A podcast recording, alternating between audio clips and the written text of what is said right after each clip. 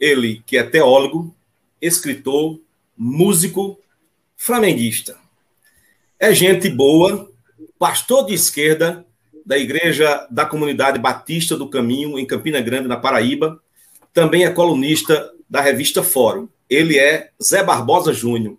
Hoje ele conversa conosco sobre o bolsonarismo evangélico. Essa relação promíscua que se abate sobre a igreja evangélica brasileira. Então, uma boa noite a você que está nos acompanhando, uma boa noite ao pastor Zé Barbosa, aos colegas Carlos, Lisboa e João Alfredo. Então, vamos ouvir uma boa noite aí de nosso convidado Zé Barbosa. Opa, boa noite aí, João, Carlos, Moisés. Prazer estar aqui conversando com vocês. E vamos lá, vamos até as oito aí bater um papo sobre esse tema que realmente é importante hoje em dia, falar desse relacionamento evangélico, que é vergonhoso.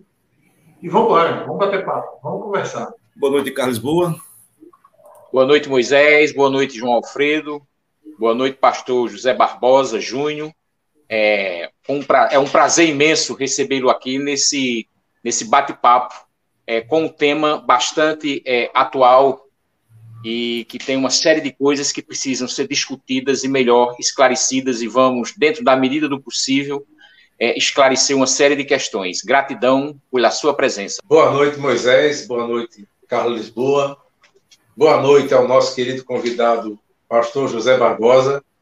É, é uma honra receber em nosso canal para debatermos sobre temas tão importantes e tão relevantes para a sociedade brasileira, que é a questão do evangelho e a política. Bom, então a gente vai dar o nosso início aqui, né, com a primeira questão, a primeira pergunta.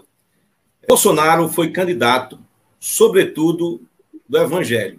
Sete a cada dez eleitores, segundo as pesquisas, é, eram evangélicos votaram em Bolsonaro. Então, como é que o senhor explica esse fenômeno? Bolsonarismo dentro da igreja evangélica ele precisa ser olhado por muitos aspectos. Né?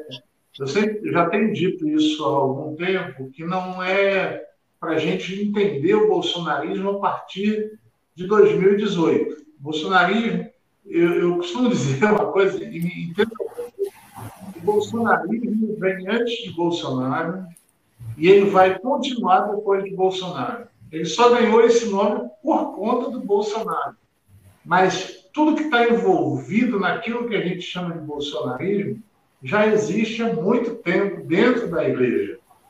Então, por exemplo, eu digo que não há como entender o fenômeno Bolsonaro dentro da igreja evangélica sem entender, por exemplo, os anos 80 e 90 dentro dessa mesma igreja.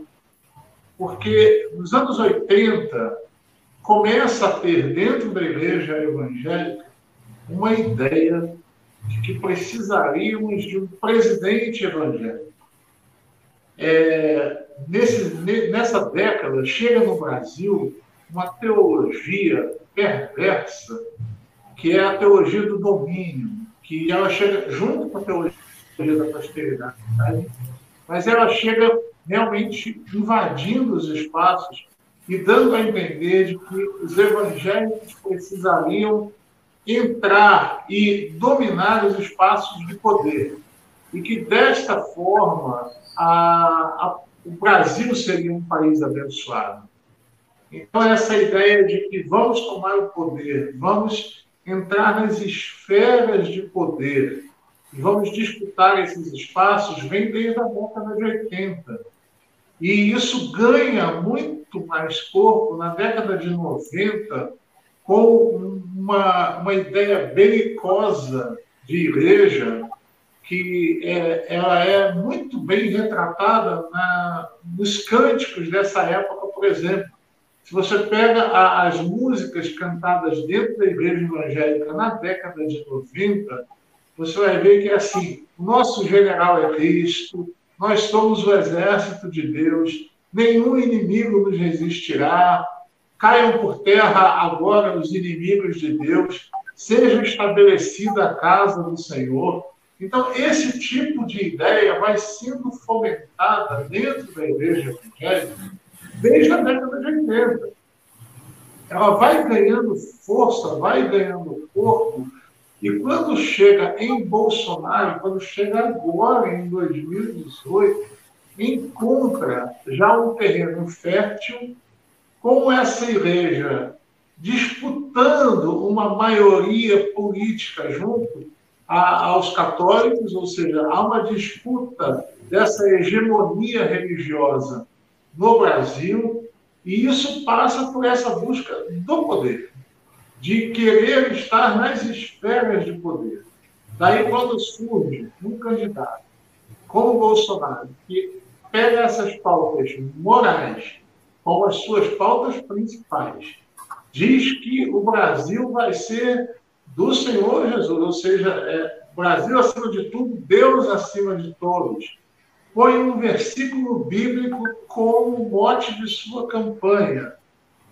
Isso tudo vai trazer para a ideia, para o imaginário evangélico, a ideia de que Bolsonaro é aquele candidato sonhado, é aquele candidato esperado por muito tempo, que vai fazer valer, a, a, vai fazer prevalecer as ideias de Cristo, que não tem nada a ver, porque a, coisa é muito equidistante. De um lado a gente tem Bolsonaro e na outra, assim, no outro extremo a gente tem Jesus Cristo. Bolsonaro e Jesus não se parecem em nada.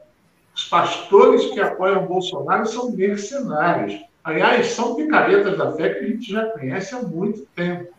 Né? Não é de hoje que, que, que, se sabe, por exemplo, que Malafaia é um picareta da fé.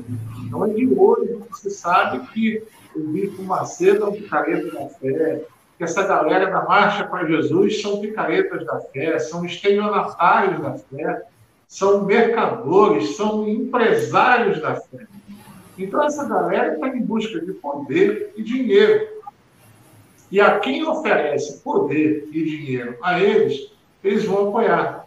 Então, a gente tem uma massa evangélica que ela é, ela é como é que eu diria, manipulada por esse povo, manipulada, manipulada por essa liderança perversa, e eles vão atrás disso. Agora, é bom destacar que não é é, uma hegemonia no campo evangélico. A, a, gente tem muitos evangélicos hoje em disputa, vamos dizer assim, usando esse termo. Eu creio que a gente tem hoje dentro da igreja evangélica meio que uma, uma equiparação ao que a gente tem no Brasil. A gente tem o núcleo duro do bolsonarismo, a gente tem ali 30% de evangélicos fechados com o Bolsonaro, só que essa turma é uma turma militante, é uma turma de, de militância que vai para a rua, que quer fazer acontecer. Você tem uma, uma turma de 30%, 40% que fica para lá e para cá sendo levada, muitas vezes, por essas lideranças. E você tem também uma turma de esquerda, ou se não de esquerda, social-democrata, essa turma que não fecha com o e a gente tem hoje um grande grupo também dentro da igreja. O problema é que o Bolsonaro fechou com lideranças. Ele fechou com algumas esferas de poder. E é bom destacar, não só neopentecostais. É isso, que esse, esse fenômeno, então, ele não representa a, a, o todo do, do, do, do meio evangélico, o problema é que ele atingiu nas lideranças.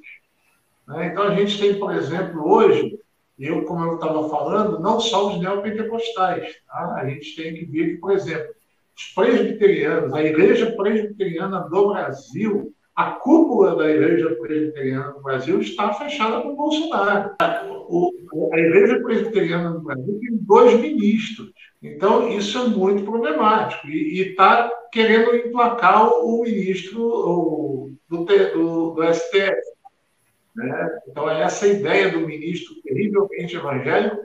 Esse ministro terrivelmente evangélico não é neopentecostal. Ele é presbiteriano. A cúpula da Igreja Batista, da Convenção Batista Brasileira, está fechada com Bolsonaro. Entendeu? Os pastores que apoiam Bolsonaro são, são bem-vindos nos eventos da Convenção Batista Brasileira. Porém, a gente tem resistências. A gente tem, por exemplo, dentro da própria Convenção Batista Brasileira, o movimento Batistas por Princípios, que inclusive lançou uma nota que repercutiu muito sobre os atos do dia 7 de setembro, né, fazendo um desconvite à participação.